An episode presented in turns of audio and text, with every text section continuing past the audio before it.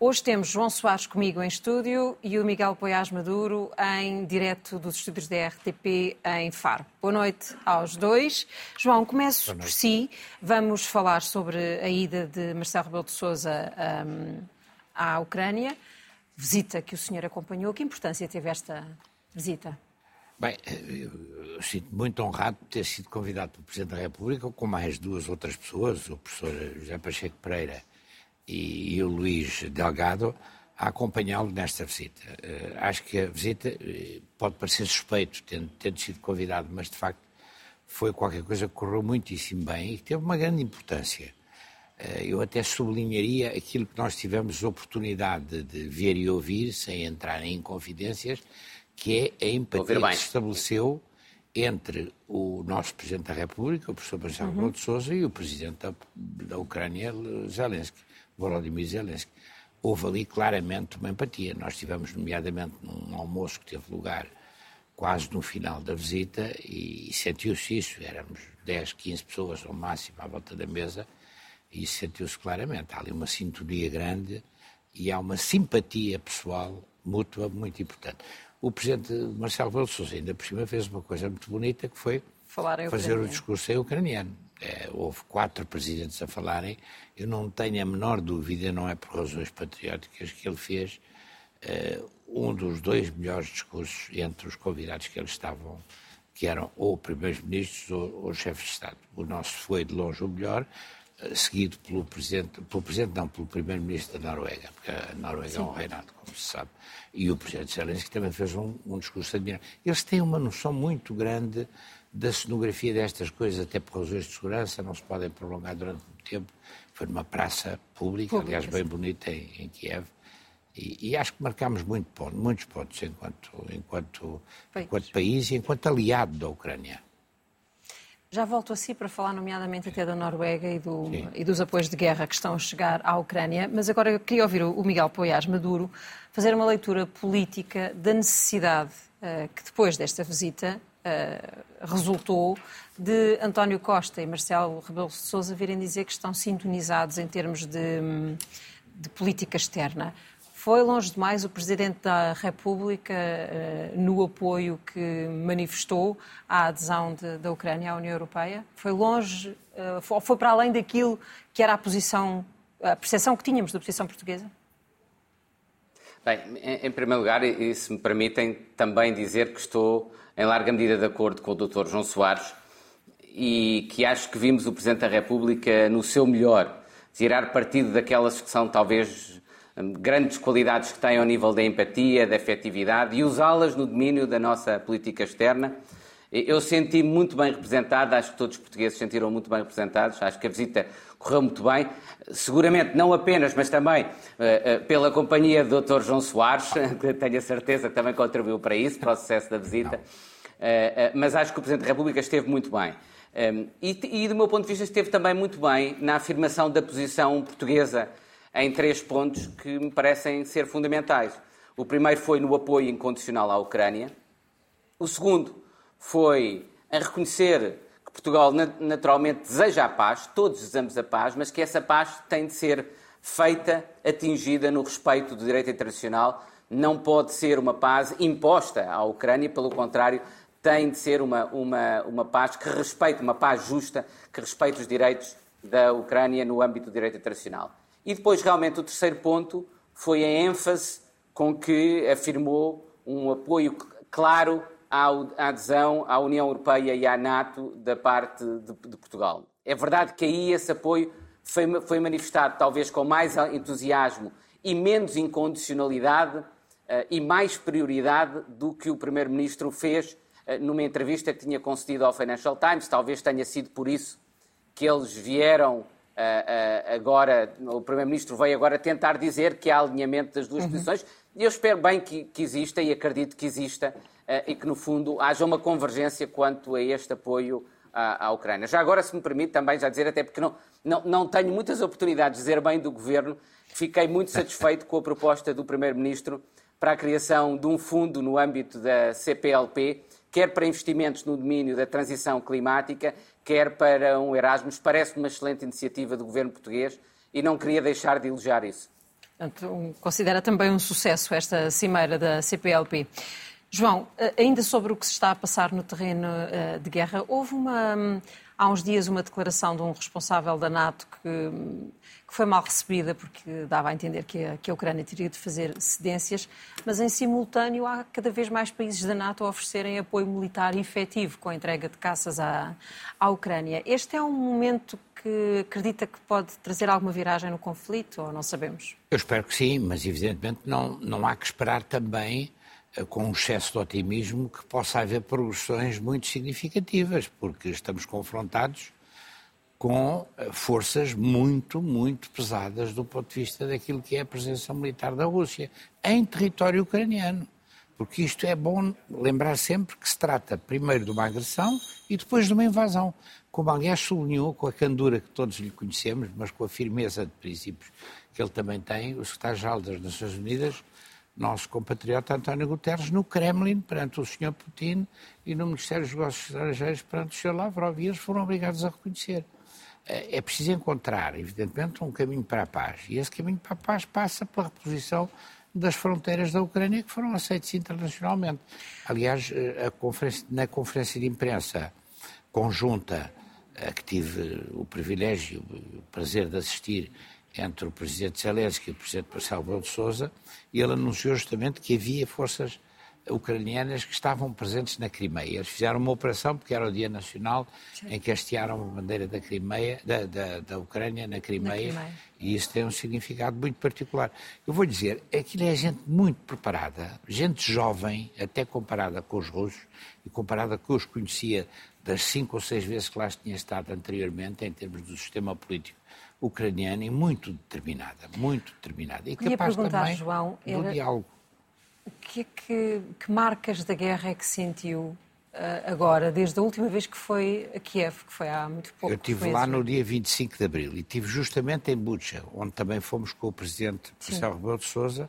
Ele ficou impressionadíssimo, foi um dos grandes massacres e foi uma das zonas onde os russos foram parados é impressionante a capacidade de reconstrução que os ucranianos tiveram. E nós somos, como aliás o Presidente Rebelo de Sousa sublinhou, daqueles que estamos melhor preparados para reconhecer isso, porque temos a experiência dos ucranianos a trabalhar na nossa própria terra. Sim. Nós temos uma relação afetiva muito grande, eu tenho insistido sempre nisso, com os ucranianos. E acho que nesse plano o Presidente Marcelo Rebelo de Sousa foi um sucesso completo. Nós estivemos na, na avenida principal, junto à Praça Maidan, a visitar uma exposição de tanques russos que foram destruídos Sim. e apreendidos pelos, pelos ucranianos em combate, e tanques dos mais modernos que os, os russos diziam que eram invencíveis. E o presidente Marcelo Rebelo Sousa foi recebido como alguém da casa e com, com uma simpatia e com uma, uma, um carinho absolutamente fantástico, porque seguramente tinham visto as imagens televisivas da cerimónia que se tinha passado nessa manhã, onde ele tinha falado em ucraniano. Muito bem. Vamos mudar de tema. Miguel, e começo por si.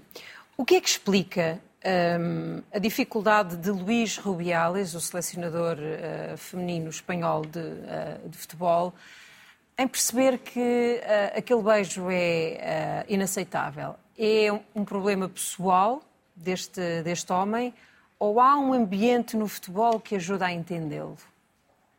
Presidente da Federação não de Futebol. Apenas no futebol, não apenas no futebol, mas é em todo o desporto. Uh, há uma cultura de opacidade, de pouco escrutínio, uh, que explica em boa medida que uh, a, a, posição do Presidente da Federação Espanhola desde o início tenha sido mais de surpresa com a repercussão e a indignação pública com o seu comportamento do que de verdadeiro arrependimento pelo comportamento que teve. Uh, e eu, eu, acredito que ele acabará por ser sancionado, já foi suspendido pela FIFA, uhum. Uh, uh, mas foi-o, é importante termos em, em, conta, eu acho em larga medida pela dimensão internacional que o caso ganhou e os custos reputacionais que ele podia implicar para esse mesmo mundo do futebol e para as suas organizações porque nós temos de ter em conta que uh, uh, foi só, por exemplo, após a suspensão da FIFA, que muitos que poucas horas antes tinham aplaudido de pé o Presidente da Federação Espanhola, quando ele disse que não se demitia, subitamente começaram a dizer que afinal já não o apoiavam, que achava que, que, achava que, ele, que ele se devia ter demitido. E isto, para mim, suscita a grande dúvida que eu tenho relativamente a este caso. Ele vai servir ou não para revelar um problema sistémico e procurar mudar a cultura que explica esse problema sistémico uh, uh, e, e no, na base da qual ele assenta, ou vai ser um caso isolado, tratado como um caso isolado e depois tudo continuará como, como antes? Com o conhecimento que, que tem deste é, mundo é, do futebol, apostaria em qual das, uh, das soluções, Miguel? Temo, temo que se não transformarmos esta indignação da sociedade civil numa indignação com toda a cultura que permitiu isto e que explica o apoio que ele teve e continua a ter e ainda tem em, parte, que uh, uh, isto será apenas um caso isolado. E, e dois, dois, ou três exemplos que explicam este, este, meu receio. O primeiro é que em dezembro já tinham existido 15 jogadoras de futebol da seleção espanhola que tinham feito confidencialmente uma denúncia de abusos físicos e mentais por parte do selecionador da, da Federação e que quando se soube isso mesmo, aquilo que aconteceu foi a Federação veio ameaçar essas jogadoras em vez de investigar essas denúncias. O próprio governo espanhol não fez nada. A, imprensa espanhola e os mídias espanhóis também fizeram muito pouco na investigação desse tema. Porquê? Porque ele não teve esta visibilidade, visibilidade pública. A FIFA suspendeu, mas só suspendeu o Sr. Rubiales uh, uh, dias depois, quando percebeu a dimensão pública disto quando já o podia ter feito imediatamente, porque se suspendeu ao abrigo de uma regra que diz respeito ao comportamento dele naquele evento desportivo. E temos tido vários casos da FIFA, incluindo com decisões judiciais, relativos a discriminações contra mulheres ou a assédio sexual de mulheres, em que o comportamento da FIFA tem sido bastante semelhante àquele que, infelizmente, durante anos prevaleceu, por exemplo, na Igreja, na hierarquia da Igreja Católica, que é desincentivar as denúncias. Quando aparece um caso não sancionar o culpado, mas retirá-lo dos holofotes, transferindo para outra área, e, na verdade, não fazer nada de concreto para resolver este problema sistémico. Por isso é que eu temo que dificilmente, se não houver uma mobilização da sociedade civil, nós vamos ter consequências a sério relativamente a um problema que é grande, porque no desporto as relações de poder entre atletas e treinadores e dirigentes são tais que são relações que facilitam muito, infelizmente, a existência de casos de, de assédio e de abuso. E eles estão é pouco investigados, pouco denunciados e pouco sancionados. João. Nas questões de substância, eu estou inteiramente de acordo com aquilo que acaba de dizer o professor Miguel Poiás Maduro. Agora, eu acho que, evidentemente, estas coisas dependem da divulgação que têm, e o professor sabe isso tão bem como eu, e sobretudo a Ana conhece melhor do que nós todos. Eu lembro, por exemplo, o, o massacre de, de, de 12 de novembro em Timor-Leste é que projetou aquilo que era uma realidade que nós conhecíamos e éramos os únicos no mundo a afirmar em todas as circunstâncias e em todos os fóruns internacionais. Evidentemente, isto ganha outra dimensão quando se trata de uma coisa que é divulgada do ponto de vista televisivo e do ponto de vista mediático. Isto é uma coisa absolutamente repugnante. Mas eu prefiro olhar para o lado positivo. Nós estamos sempre a, a, a falar das nossas coisas que não são tão boas. Em Portugal uma coisa destas seria impossível e não passaria impune. Até agora passou impune em Espanha, mas vai seguramente ter consequências. Uh, o nosso presidente da Federação de Futebol nunca faria uma coisa destas. Vale a pena fazer o elogio aos nossos. E os responsáveis do nosso futebol não fariam uma coisa destas. Isso é, isso é também importante. Isso é um, é um traço que nos marca a nós também e que é positivo. Agora, evidentemente, isto é lamentável. E, e em Espanha há um peso de uma cultura machista em certos setores da sociedade espanhola que, sem nenhuma acrimónia contra a Espanha, nós Sim. somos bons vizinhos e eu, eu cada vez gosto mais de Espanha. E espero que a Espanha encontre agora o seu equilíbrio, aquilo que nós temos. E estabilidade política neste contexto certo. diferente. O Miguel está longe de nós, mas dizia qualquer coisa na altura em que o eh, João Soares fazia a consideração de que não imaginaria isto a acontecer em Portugal. Miguel. Não, eu acho que nós já tivemos, nós já tivemos um caso em Portugal recentemente, eh, e no qual, devo dizer, até o Conselho de Disciplina da Federação Portuguesa de Futebol eh, interveio e interveio de forma eficaz. Mas eu penso que nós provavelmente temos no mundo, do, não é apenas do futebol, é no mundo do esporte, muitos mais casos destes.